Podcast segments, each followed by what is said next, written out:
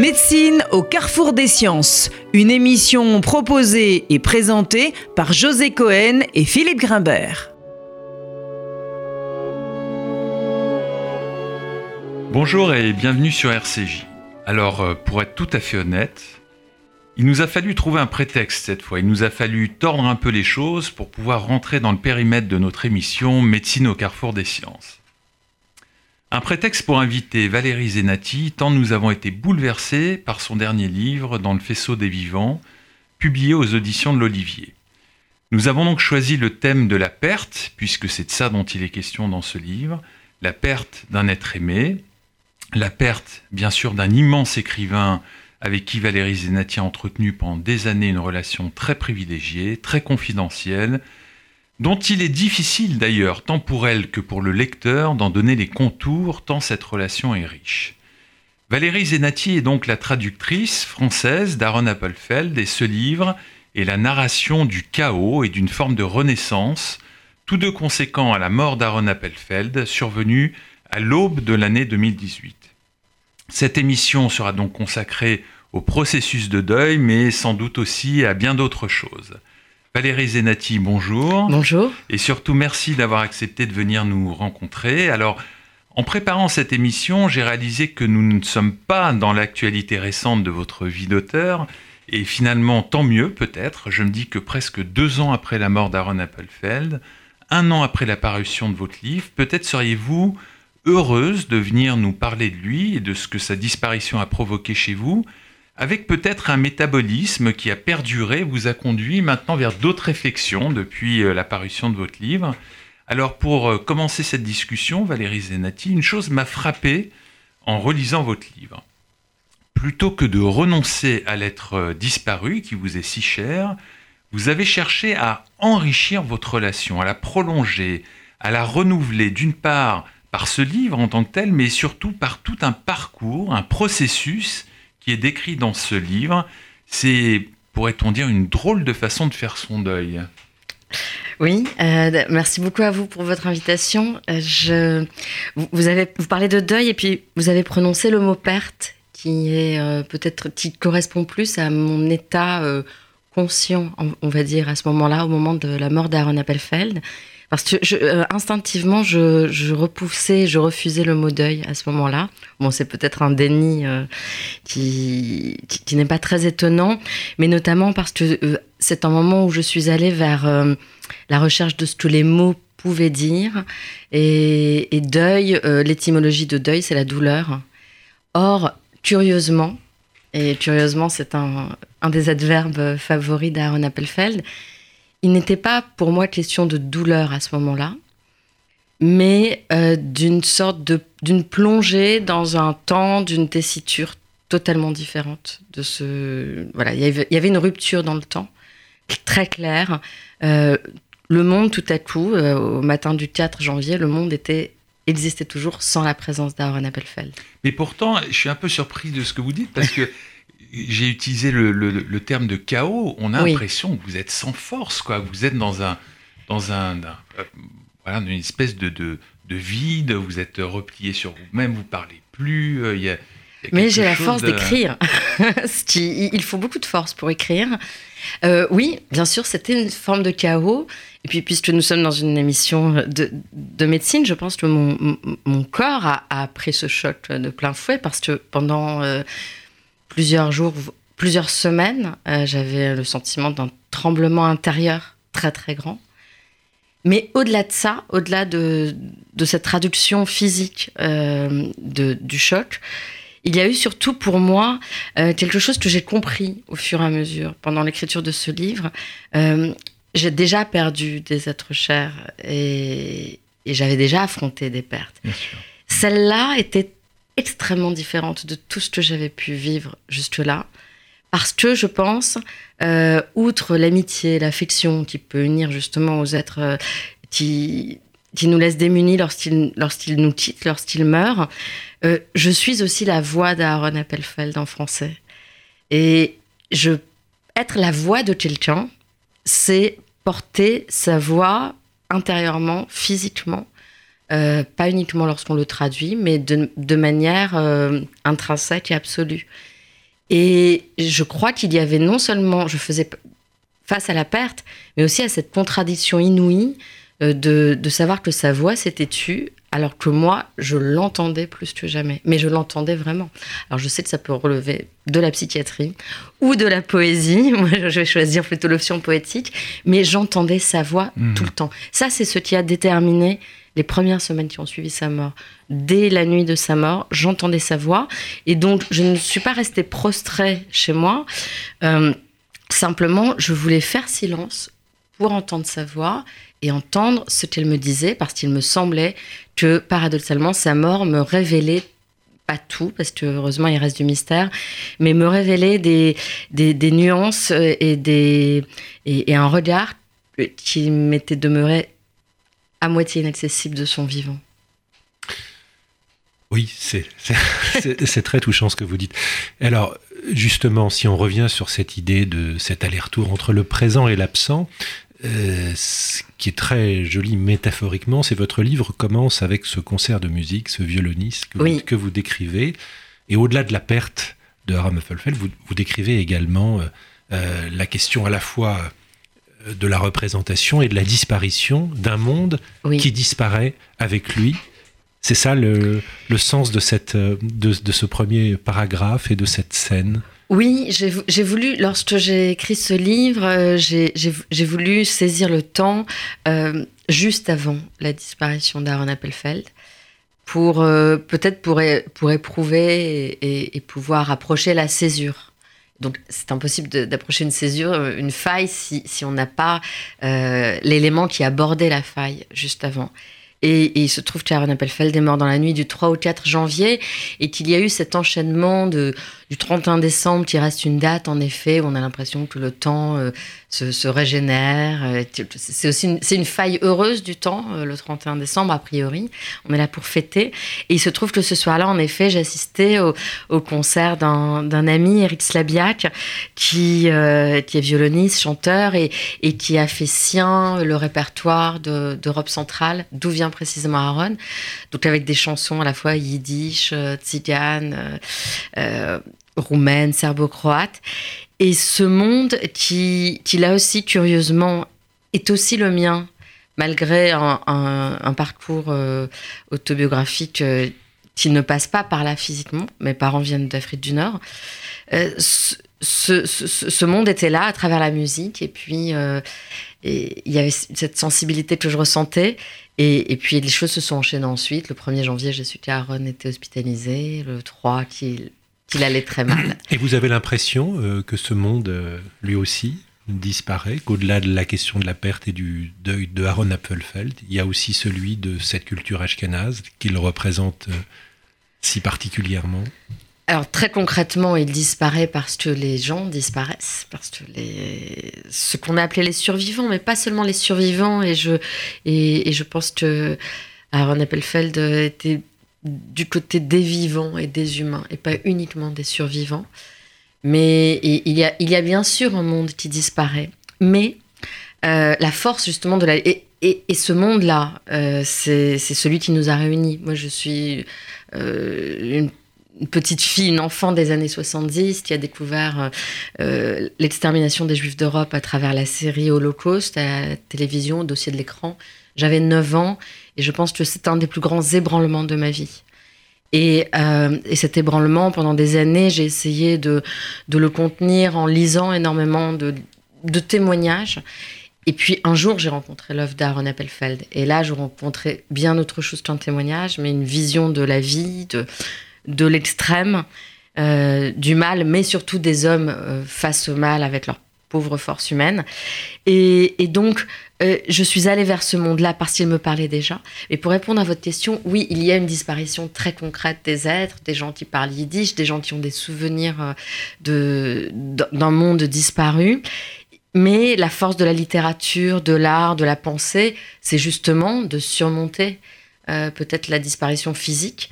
Et, là, il se trouve, je, je, le dis maintenant parce que la nouvelle est tout à fait récente, que j'ai reçu une invitation qui m'a comblée, outre la vôtre, qui m'a fait extrêmement plaisir.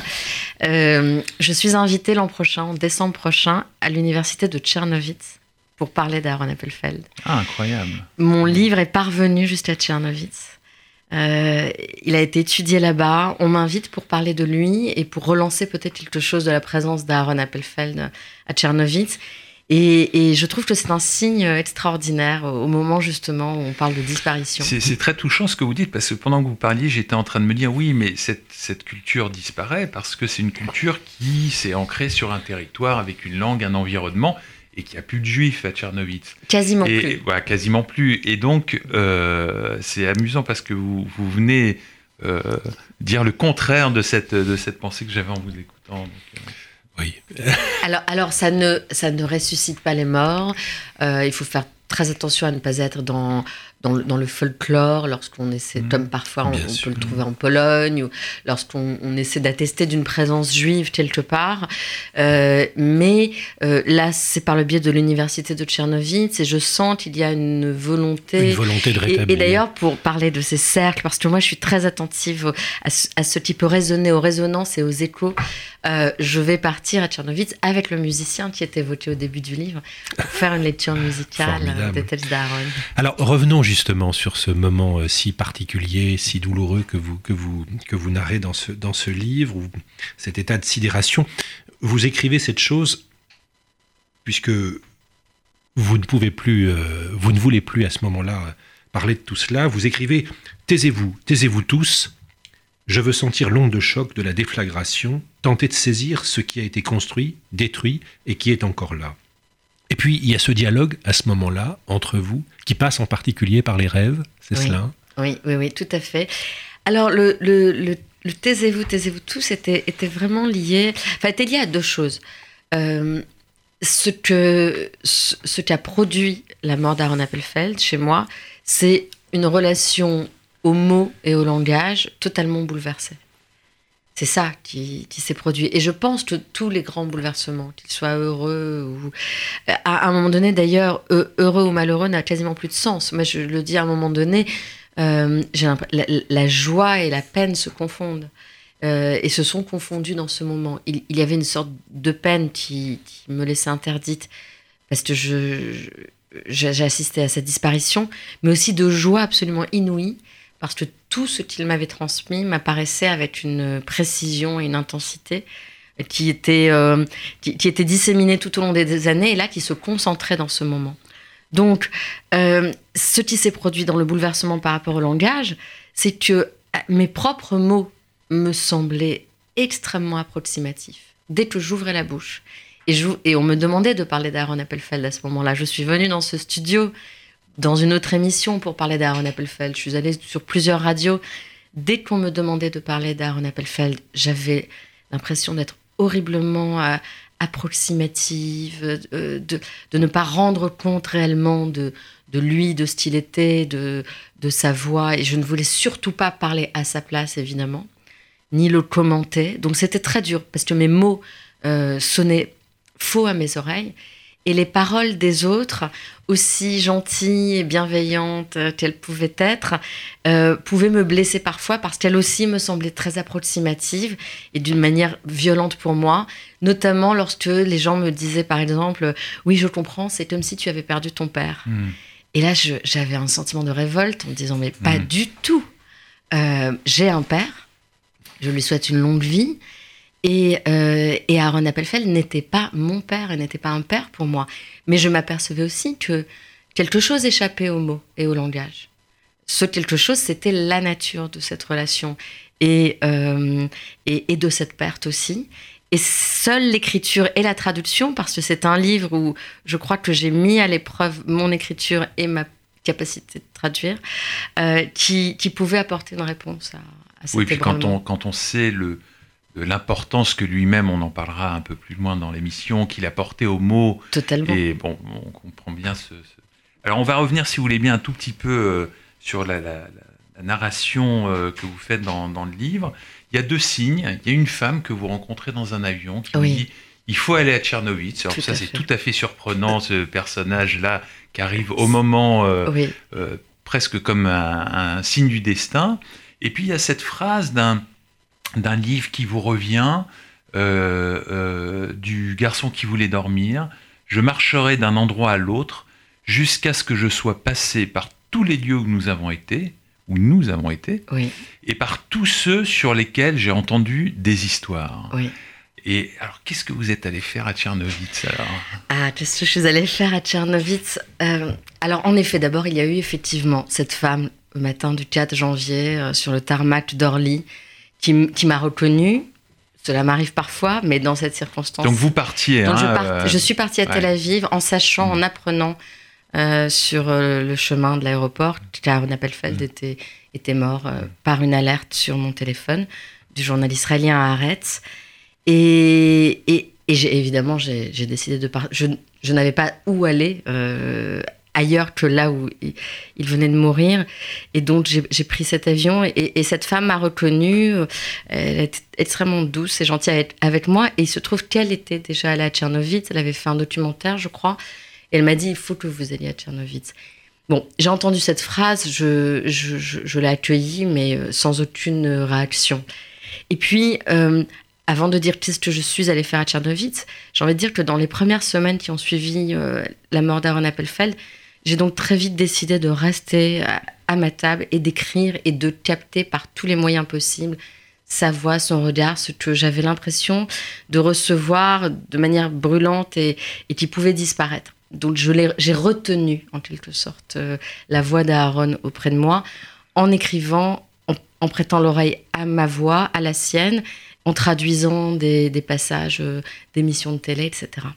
Et puis au bout de, il y a eu un moment où en effet, j'avais vraiment euh, le sentiment que des forces de vie et de mort s'affrontaient en moi très violemment. Et là, j'ai regardé le calendrier et j'ai vu qu'on était précisément à la date, un peu comme aujourd'hui d'ailleurs. Euh, on fête peut-être l'anniversaire de ce moment. J'étais précisément au milieu du guet entre la date de sa mort et la date de, sa naissance. Et voyant arriver son anniversaire, j'étais stupéfaite de me dire, mais il ne sera pas là, il n'est plus là. Le 16 février va arriver et ce ne sera plus l'anniversaire d'Aaron Appelfeld. Et en même temps, c'est depuis 1932. il se trouve qu'Aaron Appelfeld, euh, chaque fois qu'il commençait un entretien ou une conférence, chaque fois où presque disait Je suis né à Tchernovitz en 1932. Et là, je n'ai pas pensé à cette femme à ce moment-là, mais peut-être il y a eu la résonance de cette phrase. Je n'avais jamais pensé à la Tchernobyl de ma vie. Hmm. J'ai pensé que le seul endroit où je pouvais, moi, être ce jour-là, c'était là-bas. Et sans, sans l'interpréter plus que ça. Et donc, j'ai fait. Et là, euh, j'ai eu une énergie inouïe pour organiser ce voyage. Je me sentais capable de partir à pied à Tchernovitz, qui est aujourd'hui en Ukraine. Je n'avais pas peur alors qu'on me déconseillait fortement. C'est curieux parce que moi, en lisant le livre, quasiment j'avais peur pour vous. Et je me dis, mais dans quel état elle part dans cet endroit-là, reculée, toute seule, comme ça? Il y a quelque chose de presque inquiétant. Et donc, euh, comme vous dites, vous avez une espèce de force vitale là, qui vous, Totalement submerge et vous partez. Euh, oui. Et je pars dans un premier temps euh, avec simplement l'idée d'éprouver et presque d'épuiser la phrase je suis à Tchernovitz. La phrase d'Aaron, c'était je suis né à Tchernovitz. Hmm. Moi, je voulais être à Tchernovitz. Je ne voulais pas chercher, trouver, euh, parler, euh, retrouver, recueillir. Non, je voulais être à Tchernovitz. Alors, la le passage que vous avez cité du garçon qui voulait dormir, oui, je parcourrais les lieux où nous avons été ensemble et sur lesquels j'ai entendu des histoires. Évidemment, c'est euh, Tchernovitz, les Carpates, c'est le territoire d'Aaron Appelfeld que j'ai parcouru avec lui en le traduisant. C'est pour ça que j'insistais sur le nous. Et, et, alors, dans ce livre-là, qui, qui est magnifique, et alors j'en profite, je fais jamais de publicité, mais pour dire que le 1er mars, on fera une lecture musicale au mémorial de la Shoah du garçon qui voulait dormir. Et donc, il y a cette phrase, évidemment, qui, qui sera là. Euh, parmi d'autres, il, s'adresse à sa mère. Mais, mais, mais là, cette phrase résonnait pour moi et, lui et moi, en quelque sorte. Donc je pars à Tchernovitz pour être à Tchernovitz, sans autre ambition que celle-là. Et ce qui se passe là-bas me dépasse, j'en parle au présent, mais parce que lorsque je parle de Tchernovitz, j'y suis d'une certaine manière, dépasse euh, tout ce que je pouvais attendre, puisqu'en quelque sorte, je n'en attendais rien. Et pour moi, il s'est tout passé à Tchernovitz. Alors, je voudrais juste insister sur un passage qui est en plus un, un vrai moment, j'ai trouvé, de fulgurance littéraire, qui est ce passage au bord de la rivière. Là, euh, c'est curieux parce que en donc vous allez au bord de cette rivière, euh, qui dont vous avez entendu parler, etc. Et, puis le, le, passage entre la ville et cette rivière se fait dans un environnement mais totalement angoissant avec des chiens, des personnages errants comme ça. Euh, euh, donc euh, là encore, on est un peu saisi d'effroi en se disant mais mon Dieu, il va lui arriver des choses abominables. Et, donc il y a quelque chose dans, pour être tout à fait clair, je me suis demandé mais finalement est-ce que cette scène était aussi effrayante que ça? Est-ce qu'il n'y a pas eu une interprétation? Est-ce que il pouvait en être autrement? Parce que cette scène enfin, ce fleuve est évocateur pour Aaron Appelfeld et, ce qui vous en a été euh, rapporté de choses terrifiantes. Et pas seulement terrifiantes. Et pas seulement terrifiantes, mais je, me disais, mais finalement, peut-être que si moi j'avais vécu la même chose, j'aurais trouvé ça formidable, ces chiens dans la neige. Alors, euh, il faut dire que euh, donc, je, je, suis arrivée à Tchernovitz le 16 février. 2018, j'ai marché dans la ville euh, de manière très instinctive pendant des kilomètres toute cette première journée.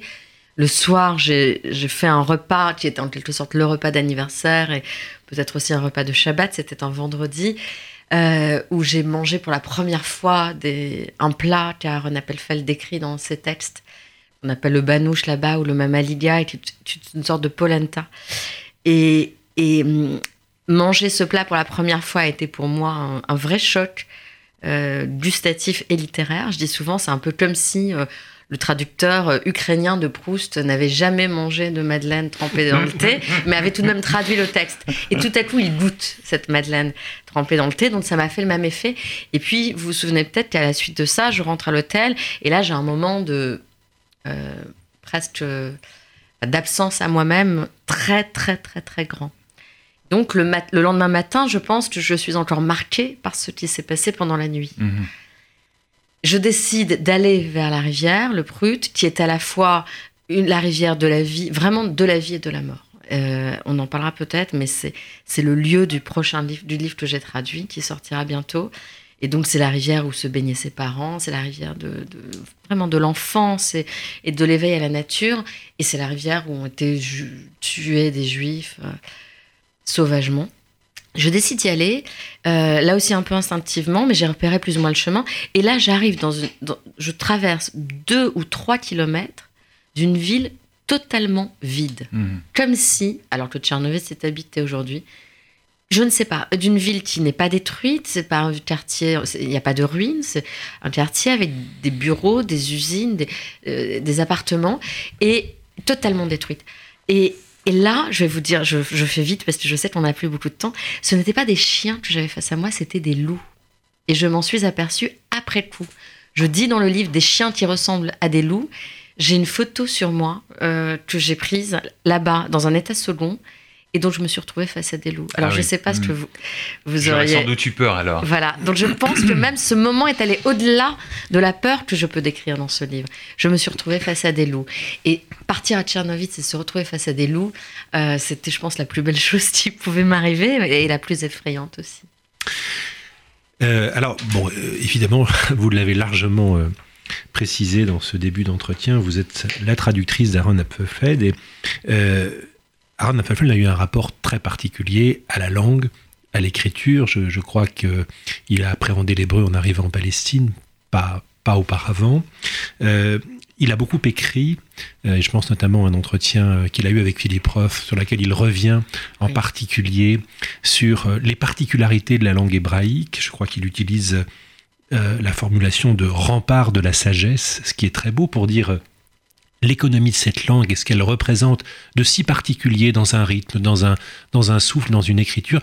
Qu'est-ce que c'est justement pour vous, comme traductrice, cette spécificité par rapport à ce passage de la langue maternelle à la langue hébraïque dans ce qu'a été cette, cette aventure de la traduction d'Aaron Apfelfeld?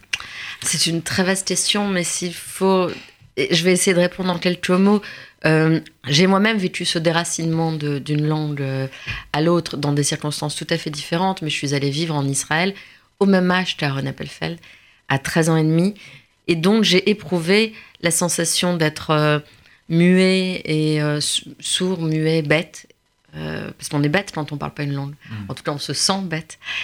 Et, et j'ai éprouvé ensuite la façon dont l'hébreu, effectivement, pouvait contenir d'une manière très resserrée à la fois les dits et les non-dits. C'est une langue qui a des résonances inouïes par sa langue, euh, par sa langue, par la nature de, cette langue, euh, qui a caractère, euh, qui a des racines trilitaires pour, pour fondation, mais aussi par l'histoire et le, le, temps qui a imprégné l'hébreu. L'hébreu est une des langues les plus anciennes parlées aujourd'hui dans le monde. Et donc ce temps qu'il a imprégné a aussi, je crois, accentué les échos d'une langue qui ne dit pas tout et qui suggère bien plus qu'elle ne dit. Et l'hébreu d'Aaron est totalement dans la droite lignée de, l'hébreu biblique. Il, dit, mais il y a aussi énormément de non-dits. Et c'est cette résonance qui fait la puissance de, sa voix. Donc lorsque je traduis, j'essaie de, me mesurer à ça et de, l'intégrer et, de le jouer comme on joue une partition de musique. Oui, d'ailleurs, il y a un texte dans lequel il écrit cette phrase Les mots n'ont pas de sens. Et pour expliquer, pour illustrer cette phrase, il prend l'exemple du froid, du chaud, de la faim. Oui. Et il dit. Euh, il dit à Auschwitz, comment, les mots n'ont pas de sens. Comment traduire cela? Comment est-ce qu'on fait avec la langue, justement, pour traduire l'intraduisible? Euh, Alors, justement, euh, Aaron Appelfeld s'est fait lui-même, en quelque sorte, le traducteur de cette expérience. Et il n'a il, n'a pas essayé d'approcher Auschwitz, le cœur d'Auschwitz euh, euh, et de la chambre et de la jamais. il a toujours été très à distance de voilà. cette. Euh, Parce qu'il dit que les mots se désagrègent au contact de, de cet épicentre. Et donc, mais comme si on essayait d'arriver au cœur de la terre, on, on ne pourrait pas. On ne donc on ne peut pas. Personne ne peut arriver noyé au de la terre. Et, lui estimait que littérairement parlant, on ne peut pas arriver. Euh, au noyau d'Auschwitz ou, de, l'extermination elle-même. Et donc son choix, c'était d'être toujours en lisière, d'approcher vraiment la lisière, l'endroit où l'humanité bascule d'un côté vers l'autre, mais de manière, tout ça est très très ténu, ou bien le moment où l'humanité revient à elle-même après la guerre. Donc ces livres se situent très souvent avant et après, et sa langue aussi est une langue qu'il a forgée en lisière de, euh, de ce qu'on pense qu'elle peut dire. Et euh, oui, c'est sûr que par exemple, terrible euh, ou horrible, c'est pas un mot qui convient à Auschwitz. certainement pas. On, le sait. Alors, ça ne veut pas dire que des écrivains n'ont pas pu en parler. Je pense à Charlotte Delbo ou, Primo Levi notamment.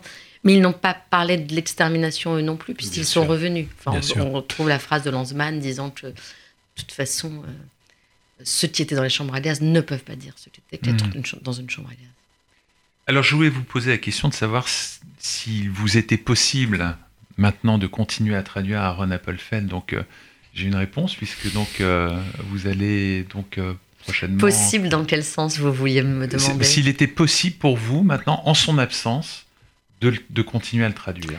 Oh, j'ai envie de dire au contraire. Parce que si j'ai bien compris, quand même, votre travail de traductrice s'est fait beaucoup à son contact.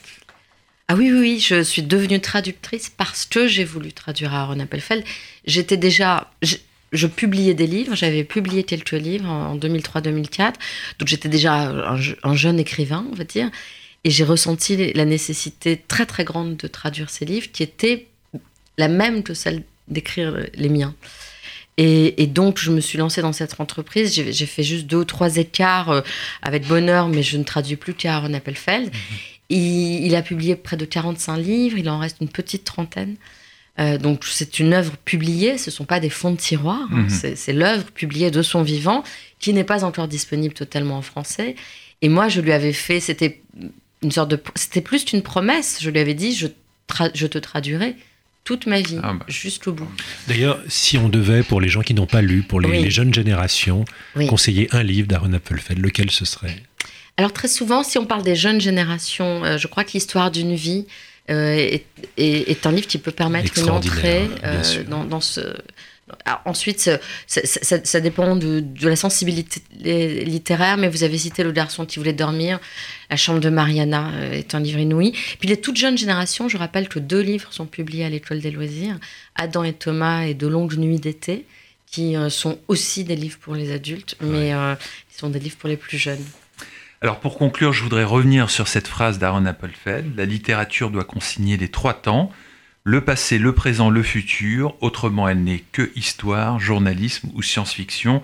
Je pense que votre livre a parfaitement atteint cet objectif. Valérie Zenati, merci infiniment. C'était Médecine au carrefour des sciences, à la technique Louise Denis et assistante Églantine Delalleux. C'était Médecine au carrefour des sciences.